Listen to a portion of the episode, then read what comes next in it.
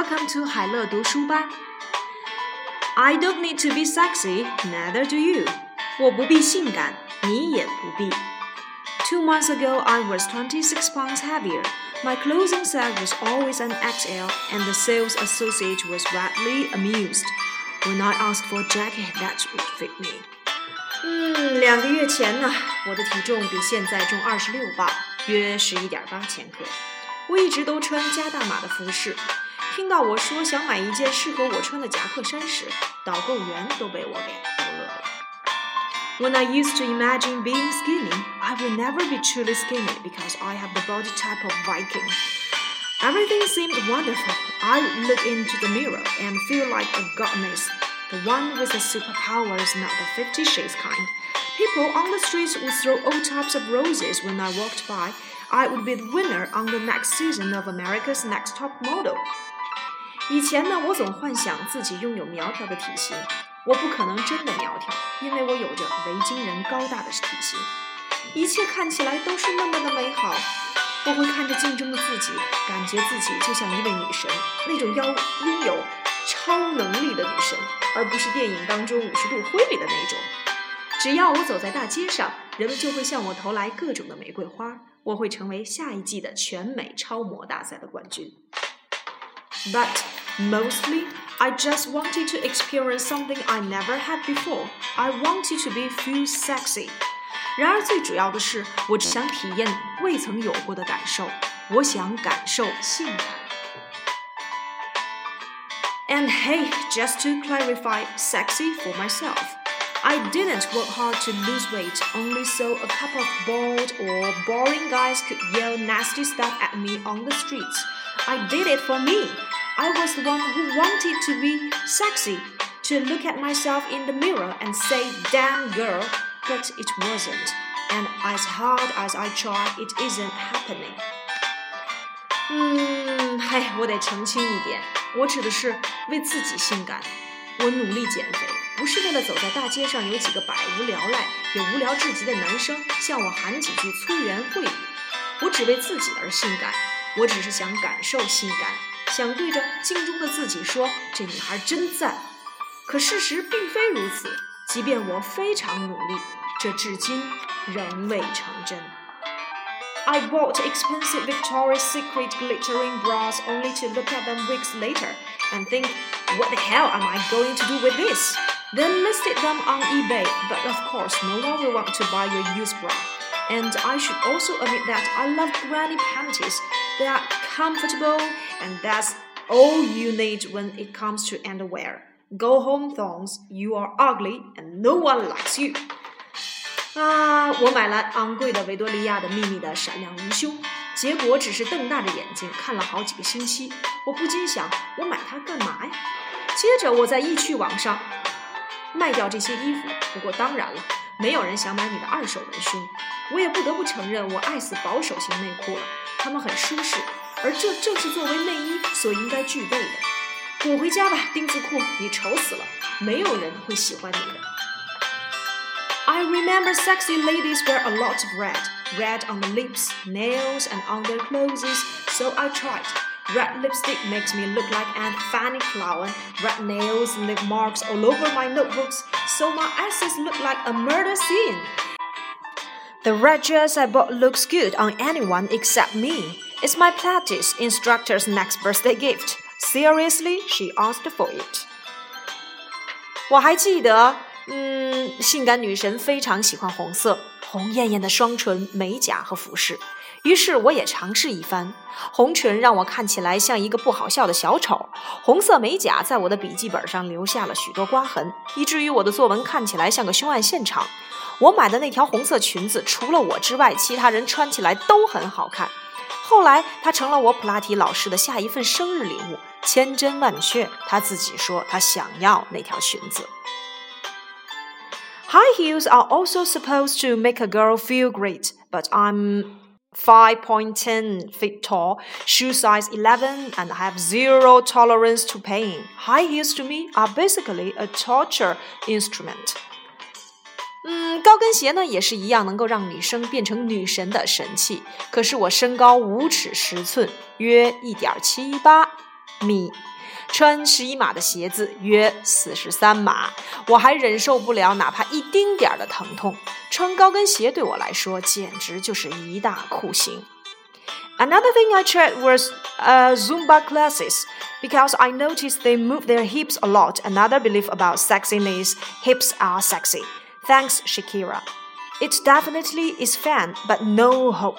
Uh, not making it happen. It was a bunch of 40 year old ladies who wear tank tops in winter and look awesome, whereas I was sweaty and my face looked ah, red. 那么另外一个呢，尝试就是参加尊巴舞课程，因为我发现他们常常舞动臀部，这是我对性感的另一个信念：翘臀性感。谢谢你，夏奇拉。 尊巴舞确实很有趣，不过抱歉，我的梦想没有实现。参加课程的是一群年近四十，在大冬天里穿着背心儿看起来很健美的女士，而我却大汗淋漓，脸蛋儿红的像石榴。As a last resort, I tried to copy those who I thought were sexy. So I watched lots of Beyonce videos and went through life as if I had the best butt in the neighborhood. But truth be told, I don't, and I can't even pretend I do. 啊，作为最后的攻击，我试着模仿那些我认为性感的人。于是我看了看，呃，许多关于碧昂斯的音乐录像带，假装自己拥有整个社区最性感的翘臀。可是事实证明，我并没有这样的翘臀，甚至没法自欺欺人。 I stopped for a second and thought, "What's being sexy?" 我停了片刻，思索起来，什么叫性感？Dictionary.com states sexually interesting or exciting, radiating sexuality.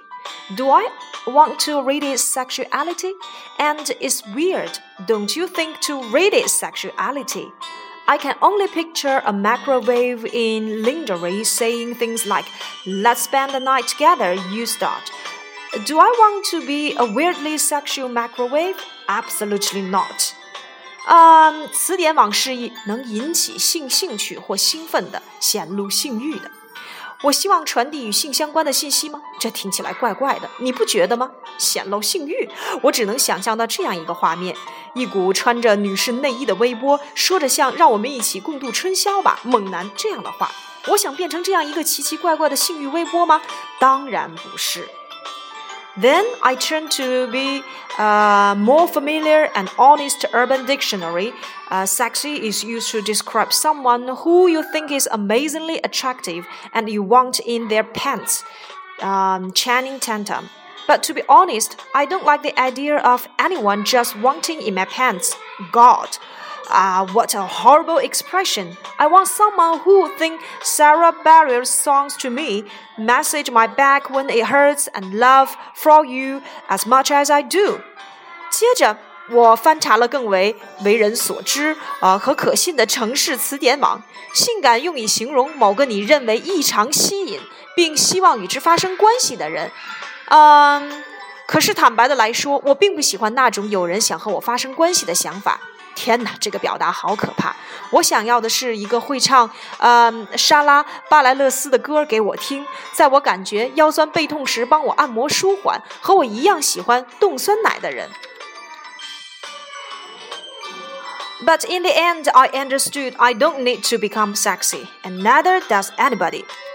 然后呢，我到了最后终于明白了，我不必变得性感，其他人也没有必要刻意性感。Sexy is subjective. Now, after 12 weeks of not shaving my legs, sexy is makeup and no makeup, actress and Magic Mike and Storage Wars. 那么，性感是主观的，性感呢可以指阿德里亚娜·利马，也可以指我。一个冬天十二个星期不除脚毛的人，性感可以是妆容精致，也可以是素面朝天；性感可以是女演员，也可以是咖啡师；性感可以是魔力麦克，也可以是存储大战。Why should I change my ways to feel sexy? Instead, I'm gonna work hard towards a concept that needs to change. We need more plus size models, more scale of sexiness Liz Lemons, more Amy Schumers reminding us that butts are not so important and girls, you don't need makeup. We need to understand that things can and will be different than how we conceive them, please. 为什么我们要改变自己来感受性感？相反，我要致力于一个真正需要改变的观念。我们需要更多加大码的模特，更多像丽兹·雷蒙那样害怕性感的人，更多艾米·舒默来提醒我们，臀部并没有那么重要，女孩不需要化妆。我们需要意识到，有时候事情会与我们想象的不太一样，请多一些不一样的声音吧。So ultimately, I may not be what they uh, crew haven't even watched that show, but I can already smell the sexism. Mm, or think it's a hot dude. But I'm a smart, strong, funny lady, and if that isn't sexy, well, to hell with it. 所以到了最后，我也许不是明星伙伴剧组。虽然我还没有看过那部电视剧，但我已经嗅到了其中的性别歧视，认为的那种真性感伙计。 嗯，但是我是一位机智、坚强、幽默的女生。如果这也不算性感，那就随她去吧。